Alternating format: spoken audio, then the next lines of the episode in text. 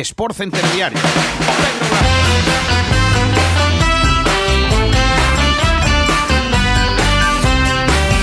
Maradona no es una persona cualquiera, es un hombre pegado a una pelota de cuero. Tiene el don celestial de tratar muy bien al balón.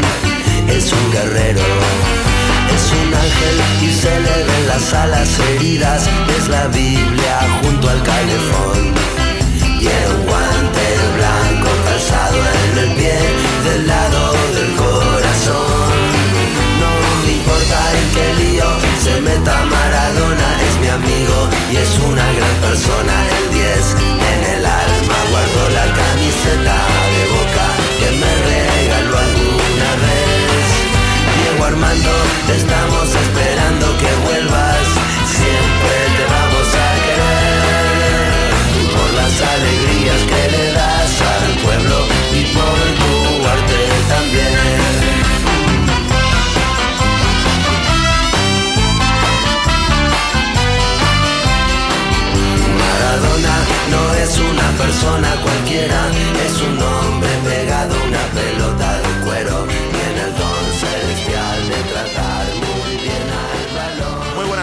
bienvenidos a este Sport Center de viernes. Soy Pedro Blanco y esto es Sport Center Diario.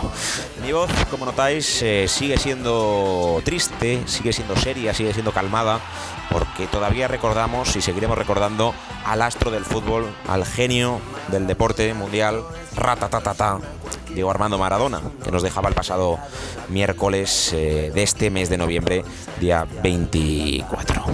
Diego Armando Maradona supuso para nosotros muchísimo. Nos animó a ver y disfrutar del fútbol. Le recordaremos como una leyenda.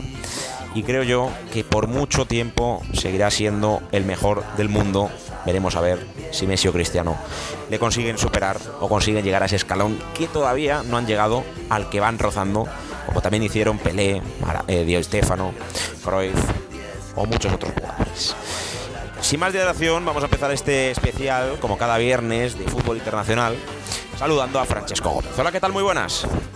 Hola, ¿qué tal Pedro? Muy buenas tardes. Eh, como experto y amante de- del calcio, te quería preguntar sobre lo que supuso Maradona. Eh, ahora nos meteremos en analizar la jornada de Champions y si nos da tiempo el fin de semana eh, de las ligas internacionales, pero Maradona, digo Armando Maradona para el calcio, para el Nápoles, ha sido mucho, ¿no? Eh, desde tu impresión, desde tus estudios, ¿qué, significa Maradona para el calcio?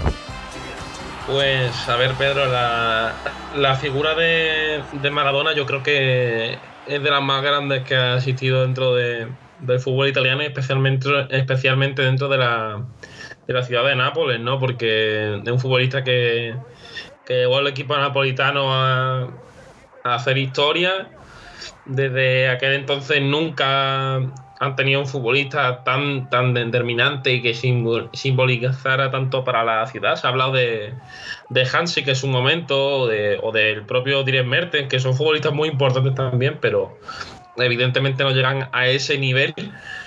Y la ciudad de Nápoles debe estar rota. De hecho, eh, el, propio, el propio Nápoles ha decidido eh, cambiar el nombre del estadio de San Paolo Estadio a Diego, al Diego Armando Maradona. O sea, creo que es eh, el reflejo de lo que simbolizaba el astro, bueno, el astro, perdón, el jugador argentino para, para una ciudad que, que sigue llorando la, la pérdida de, de uno de los genios más grandes de, este deporte. Pues sí, Chesco, al final eh, yo no quería ayer en el programa que grabé eh, compararle con nadie, pero es que al final en el fútbol las comparaciones son, son, son reales, porque eh, siempre decimos este es mejor, este es peor, por lo que vemos. Son diferentes fútbol, eh, son diferentes momentos de la historia, pero yo creo que lo que hizo Maradona al final con el Nápoles y con el Argentina, rodeado de una panda, no de inútiles, porque no lo eran, pero de jugadores de segunda talla, que no eran tan estrellas como lo que ha tenido Cristiano a su lado, lo que ha tenido Pelé, lo que ha tenido Messi, lo que ha tenido Neymar, lo que ha tenido otros jugadores, le da más valor. Y es por eso mi argumento. No le quiero comparar, pero sí que quiero poner en alza el- lo que ha significado Maradona por la gente que ha estado rodeada, que al final inspiró a Oliver, de la serie de Oliver y Benji, con ese dorsal número 10, eh, en, en- en esa serie, ¿no? Que era una estrella acompañado de buenos jugadores, pero él los convertía más grandes. Eh, eh, podríamos estar hablando de Maradona mil horas y no quiero, porque ya para eso ayer hice un especial. Pero Chesco, no sé si quieres añadir algo más de Maradona o pasamos ya a la Champions. Bueno, eh, yo quiero añadir un dato, bueno, un dato, algo curioso. Y, es que yo tengo, bueno, el privilegio, no sé cómo llamarlo, de que yo nací el mismo día que Maradona. Con dos. En lo que pasa es que él nació un 30 de octubre de 1960 y yo nací 38 años después, justamente. claro, claro. Eh, al final, si fueras coetáneo a Maradona, tendrías 60 años. no, pero es, curioso y siempre lo tengo como algo que cuando la gente me lo pregunta, pues me gusta decirlo. Pues sí, tienes esa suerte de que has nacido el mismo día que un astro del fútbol mundial. Yo me tengo que conformar con Drogba. Tampoco está mal, oye, pero, pero no es lo mismo, no es lo mismo. Yo siempre miro gente que ha nacido en mi día y 13 de marzo, pues no, no es un día muy, muy famoso de, gente. Sí que lo rozan otros, el 15, el 20, pero el 13 exacto de marzo no. Eh, no vamos a hablar de cumpleaños, vamos a hablar de la Champions League. Eh, siempre recordando a Maradona, y lo seguiremos haciendo. Y como jugó un equipo italiano contra el Real Madrid, quiero que me digas las claves que tuvo el equipo de Zidane, porque ganó por primera vez en San Siro, un campo maldito, 0-2, goles de Hazard y de, y de Rodrigo, y me gustaría que lo analizases desde la otra perspectiva, no desde la perspectiva madridista, como hicimos ayer con Lorena y con, y con Carlos, sino desde el Inter, si es un fracaso deportivo, en qué falló Conte y, y cómo viste al equipo, al equipo de la ciudad milanesa. Bueno, pues yo creo que evidentemente eh, Conte fracasó en su planteamiento, pero no fracasa porque eh, digamos que él intenta hacer algo y le sale mal, porque el plan de Conte contra el Madrid fue el mismo que el plan que te puede plantear Conte contra el Crotone o el Torino, cualquier equipo de la Serie A. Es un equipo que, que ante la falta de jugadores de, creativo en esa línea de tres cuartos, porque recordemos que, con Christian Eriksen no está contando, que Stefano Sensi, un futbolista que el año pasado fue muy importante, pero ha tenido muchas lesiones y no, no termina estar bien físicamente, pues él tiene que recurrir mucho al juego por bandas, ¿no? Y yo creo que, ahí se equivoca, porque creo que una de las fortalezas del Real Madrid ayer fue la banda izquierda y lo estuve comentando el pasado miércoles por pelota y creo que es algo que, que para mí es lo más importante, es que Arras se, se vio muy pequeño ante Ferland Mendy, que le anuló en, defensa y en ataques que se lo comió. O sea, cada vez que llegaba el francés por la izquierda, es que era, mm, sacaba algo, si no era una falta, era un desborde, era una situación de uno contra uno. Y para mí creo que el partido de Ferland Mendy eh, supuso mucho para el Madrid y empequeñeció mucho al Inter que creo que estuvo falto de, ideas y como el Madrid fue un equipo que le planteó también el partido defensivamente, no fueron capaces de encontrar alternativas para encontrar a, un Lukaku que estaba desesperado. De hecho, creo que es el primer partido de Lukaku en el Inter en el que no consigue lanzar un tiro a portería. O sea, me parece esto súper curioso porque es un jugador que tiene una cifra de goles altísima que yo lo digo, lo sigo pensando, ¿eh? Para mí es de los cinco mejores delanteros del mundo ahora mismo. Pero es que el partido que hace el Madrid para contener a Lukaku, que no lleguen esos balones al belga y que no pueda conectar con, con Lautaro Martínez fue impresionante. Y para mí la otra gran clave que, tuvo el Inter a nivel eh, ofensivo fue, bueno, perdón, a nivel defensivo, es que no sé si, lo viste, Pedro, si te percataste mucho de esto, pero eh, cuando el Madrid tenía el balón en. Cuando intentaba sacar el balón, lo que hacía el interés colocar siempre a Gagliardini y el otro era. A ver si me sale Vidal, junto a.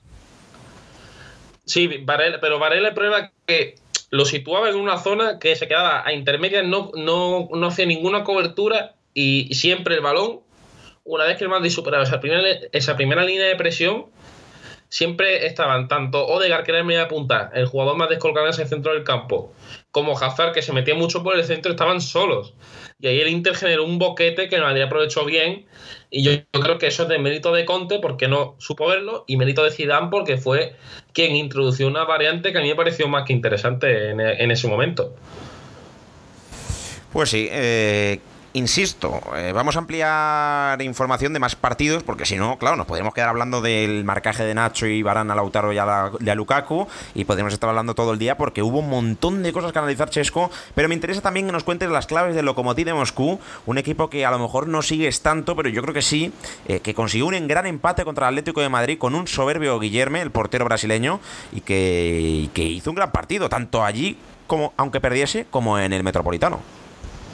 Sí, el Lokomotiv de Moscú es un equipo que, está bien estructurado, que tiene esa, esa prácticamente dos líneas de, de cuatro que sostuvo muy bien en base a, a Guillermo, que hizo una primera parte espectacular. De hecho, creo que casi todas sus paradas, las importantes son en la primera parte, porque en la segunda es verdad que, baja mucho el nivel, no solo del propio Guillermo y del Lokomotiv de Moscú, sino del partido en sí, porque el Atleti yo creo que, que peca de falta de de intensidad que yo creo que también se confían y piensan, vamos a, vamos a tener una ocasión, vamos a marcar y vamos a, ganar. Y yo creo que el Atleti ahí pecó de, de falta de, de, instinto de ir a por el partido y, aparte yo creo que también le pesaban las pintas, pero el Lokomotiv de Moscú yo creo que fue un buen planteamiento, la línea muy juntita, esperando al Atleti bien, bien rezagado y cuando tenía la pelota intentar hacer el contraataque lo antes, lo antes posible. A mí me gustó mucho el, el equipo ruso. ¿eh? Otro partido de españoles, Dinamo de Kiev 0, Barça 4. Eh, no fue rival el equipo para, para los de Kuman. Marcó doblete Braithwaite. Eh, ¿Cómo viste al Dinamo de Kiev? Eh, perdido ¿no? en el campo. Sí, yo creo que el, propio rival le, superó. O sea, ya no solo el rival en sí, sino el nombre, el estatus de rival también digamos, de quien no contó sorprendentemente para mí con su prega, que era su, es su delantero titular y lo estaba haciendo bastante bien en, Liga. Y a mí personalmente, Denis Popov, que fue el que hizo el. Creo que fue el que hizo el penalti, que marca Breakweight, me decepcionó porque yo lo que le había visto es un, es un centro que promete muchísimo, que, que, va muy bien por arriba, que saca bien el balón de, de los mejores jugadores de Ucrania de esta próxima generación. Y yo creo que, le superó el nombre del rival y, la condición, ¿sabes? Y creo que, al, Dinamo le pasó eso, que, se vio tan, superado por el Barça que yo creo que una vez marcó el primer gol el equipo culé, se, echaron muy hacia atrás y dieron el partido por perdido. Y otro duelo desde Rusia, Krasnodar 1, Sevilla 2, Rakitic y Munir el Haddadi ampliaron diferencia para los del OPTI, que está nominado al Debes, y, bueno, pues que pusieron tierra de por medio en un gran partido del Sevilla, eh, Chesco, eh, ¿cómo viste al Krasnodar?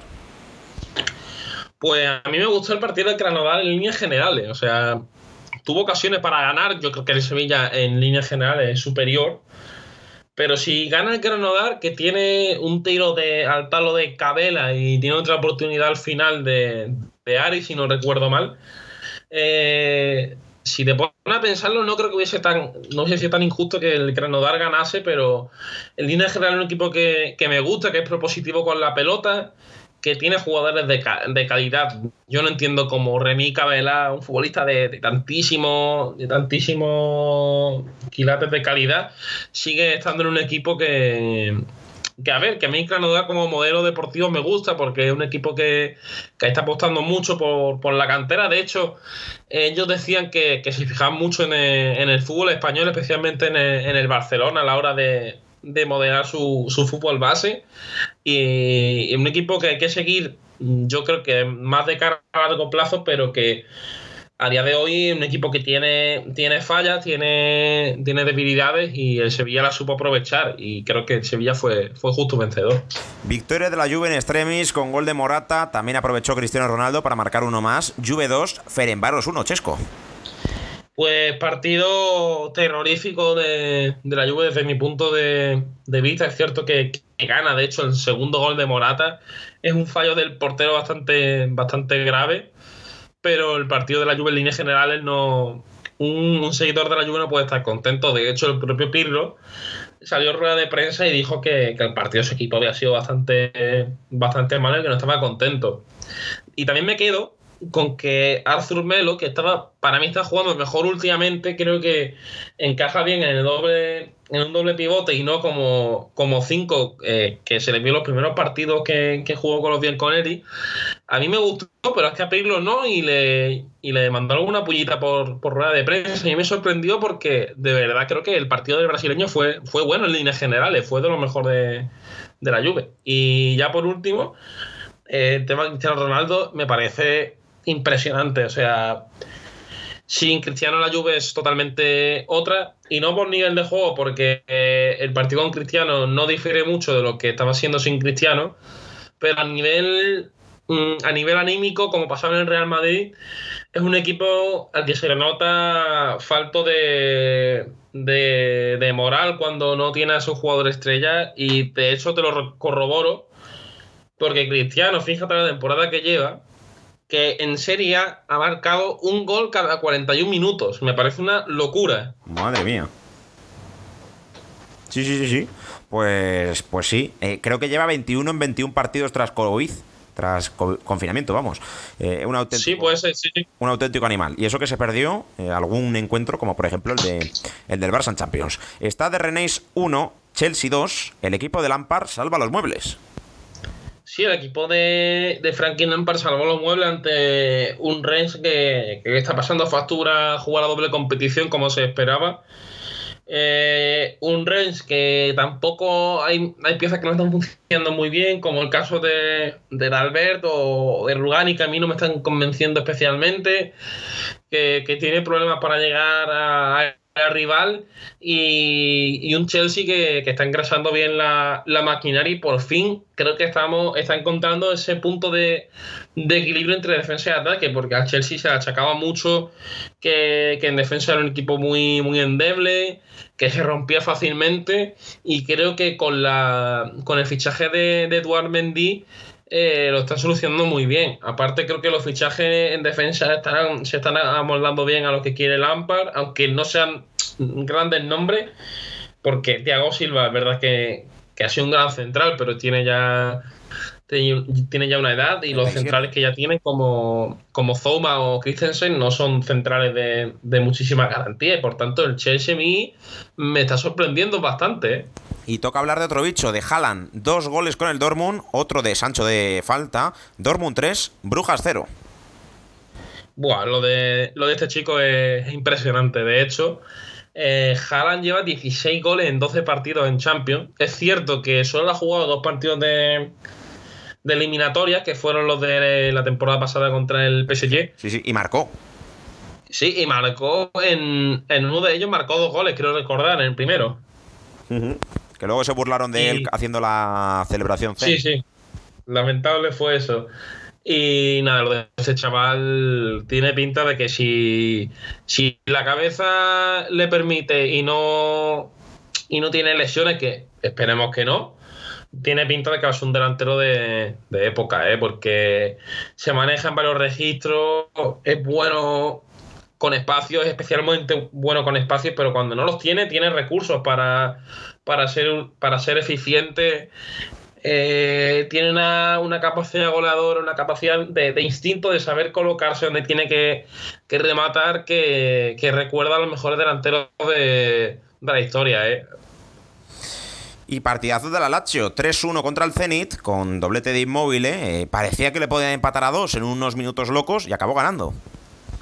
Sí, la Lacho que, tiende a, tener vendavales de fútbol muy ofensivos, en los que mm, prácticamente es un equipo que ataca con, muchísimos futbolistas, pero luego tiene las desconexiones que a mí no me están terminando de, convencer. Y eso que viene mejorando bastante en los últimos partidos, tanto en Liga como, como en Champions, pero es un equipo que tiene ciertas lagunas que yo creo que no le van a permitir que sea un equipo más, de octavos, pero el partido de la Lazio en líneas generales me gustó.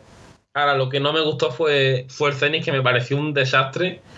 Uno de esos equipos que tú ves la plantilla y te pones a mirar nombre por nombre, que tienen futbolistas de muchísimo talento, pero la situación en Zenit no está siendo positiva, están teniendo problemas en, en liga, tampoco están consiguiendo involucrar a Malcolm, que, que está teniendo muchísimos problemas a nivel de, de lesiones y es una pena porque es un futbolista que, precisamente jugó en el estadio donde podría haberlo hecho mm, habitualmente porque recordemos que él estuvo a punto de fichar por la, por la Roma, de hecho casi se hace oficial, si no recuerdo mal. Y, y es una pena porque el caso de Malcolm es de esos futbolistas que, podrían haber sido importantes en un equipo como, como la Roma, que está muy bien ahora y, están en el cenit de Fenestrado. Y para partidos el del Manchester United, 4-1 al Istanbul Basaksehir. Partidazo del Manchester United con un estelar Bruno Fernández que ya acumula, ojo a lo que voy a decir, desde que llegó al Manchester United, 21 goles y 15 asistencias en 35 partidos, porque si suma goles y asistencias, sale a, un gol o asistencia por partido. Es una locura lo del portugués. Y luego, por último, en la jornada de martes, hablamos con la de miércoles, victoria del Paris Saint-Germain que se complicaba si no ganaba con gol de penalti de Neymar. Paris Saint-Germain 1, Leipzig 0. Sufriendo mucho el, el PSG, consiguió llevarse los tres puntos porque si no los consigues, se pone una situación muy complicada y el Leipzig se lo puso muy complicado con un tiro al palo de, de Forber, si no recuerdo mal, con varias ocasiones claras. El Leipzig que tuvo dominios de, momentos de mucho dominio. A mí me gustó mucho el, el equipo de Nagelman, pero yo creo que que no me por nombre le falta algún jugador más desequilibrante eh, en la zona de 9, ¿no? Porque a mí Yusuf Pulsen personalmente, lo he dicho muchas veces, es un futbolista que no nunca me ha convencido y, y no sé cómo el, el Leipzig, algo que, que hablo con, mucho con, con, Borja Aranda, dejó escapar a, Mateo Cuña, que sería un jugador de tres cuartos impresionante para, para este equipo de muchísimo desequilibrio. En el grupo del Madrid ayer, Borussia Mönchengladbach 4, Shakhtar 0 y eso que no estaba Plea. Sí, buen partido de, del equipo de, los, de los potros, el equipo alemán, que se impuso fácilmente a un Shakhtar que para mí se está viendo mucho la, las carencias, un equipo que sufre muchísimo en defensa, que no tiene jugadores especialmente altos para defender las situaciones de, de córner y, balón parado. Eh, y es un equipo que, que el Mönchengladbach, con, teniendo defectos, le ha sacado las vergüenzas, ¿no? Y, para mí rescato el centro del campo de Chata porque un equipo que a mí sí que me gusta algo que tiene, que son las ideas muy claras y sabe lo que juegan, pero luego no tienen un delantero realmente que sea mm, de muchos goles porque Junior Moraes también está lesionado y no, no ha conseguido engancharse bien en ese inicio de temporada. Tienen jugadores de bandas habilidosos, pero que no terminan de ser explosivos, como el caso de, Tyson o Marlos.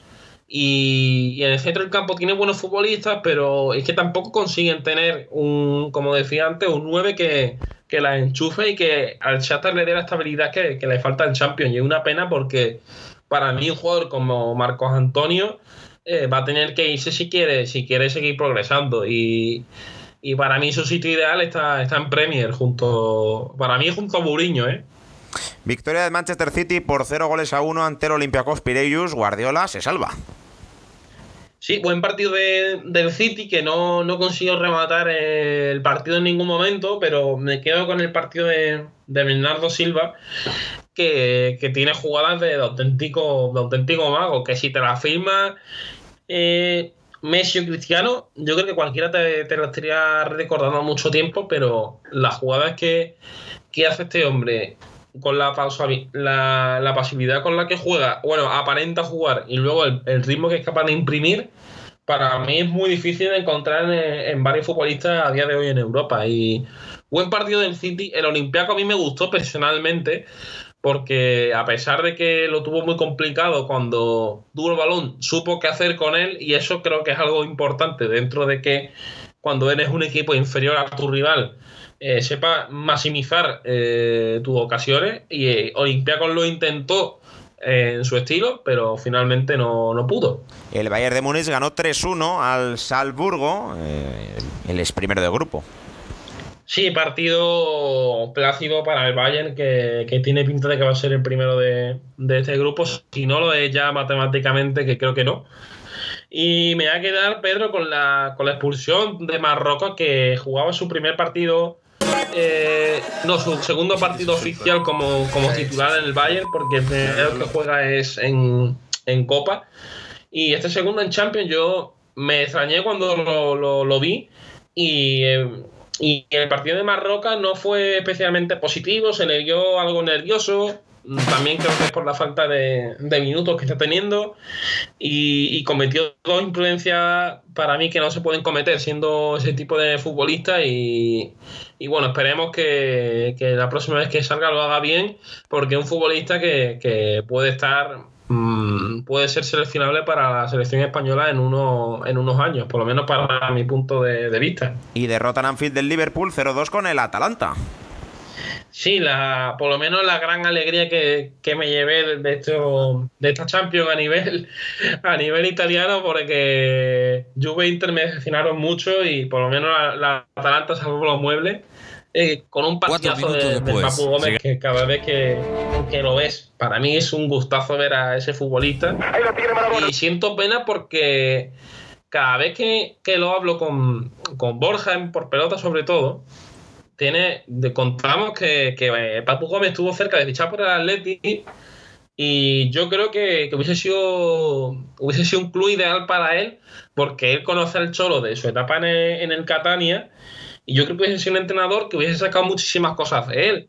Y, es una pena porque cuando tú lo ves jugar, a pesar de lo maduro que es, de la edad que ya tiene, eh, tiene una cabeza privilegiada y ve las cosas, ve cosas que otros no, no podían. Y Atalanta, que volvió a recordar ayer a ese equipo vertical, vertiginoso, que llega mucho por, bandas con dos cuchillos como son eh, Gosen y Hateboer.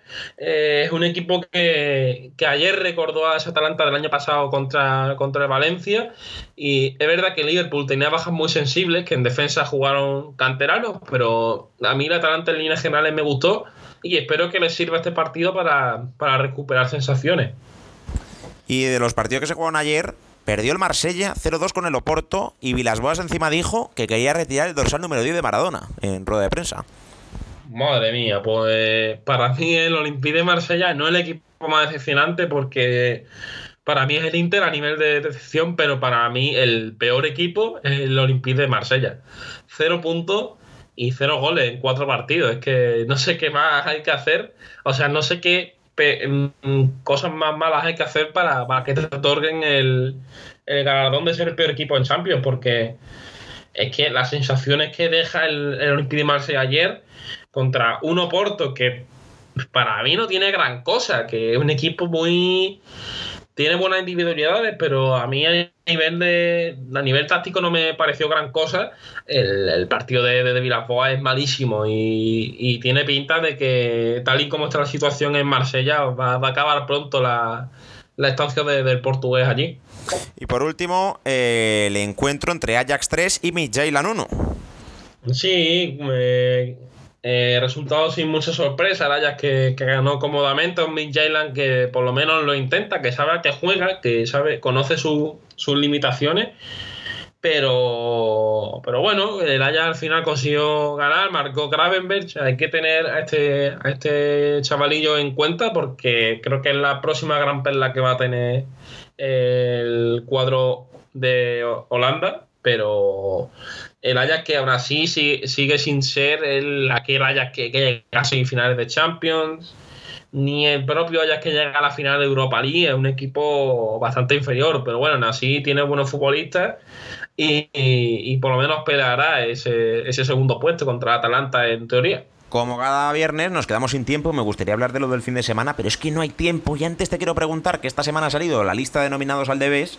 ¿Quién crees tú ya que ves tanto fútbol, que merece ganarlo. Tiago Alcántara, Cristiano Ronaldo, Kevin De Bruyne, Robert Lewandowski, Sadio Mané, Kylian Mbappé, Lionel Messi, Neymar Jr., Sergio Ramos, Mohamed Salah o Virgil van Dijk. Son los nominados. Recordemos que luego hay otro portero y entrenador. Eh, ¿Quién crees tú que merece ganarlo?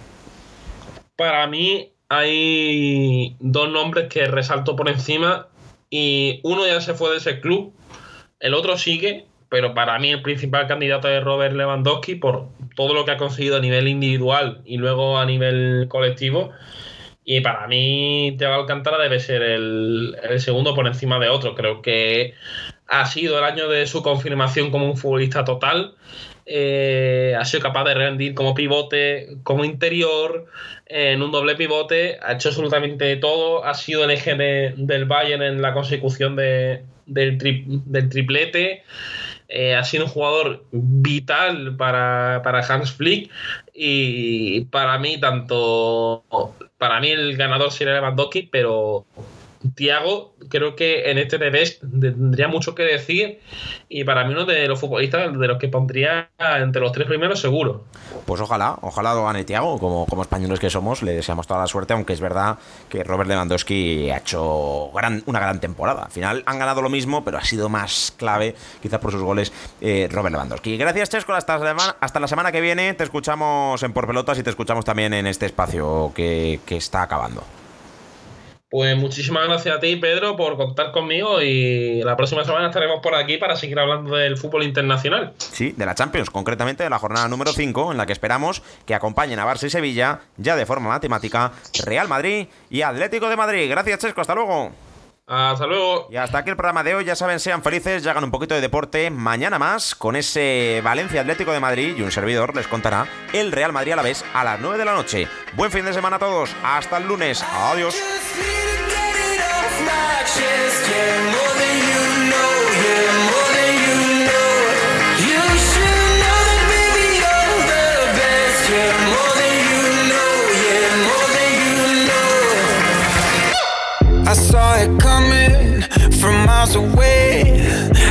Better speak up if I got something to say. Cause it ain't over until she sings. You had your reasons, you had a few, but you know that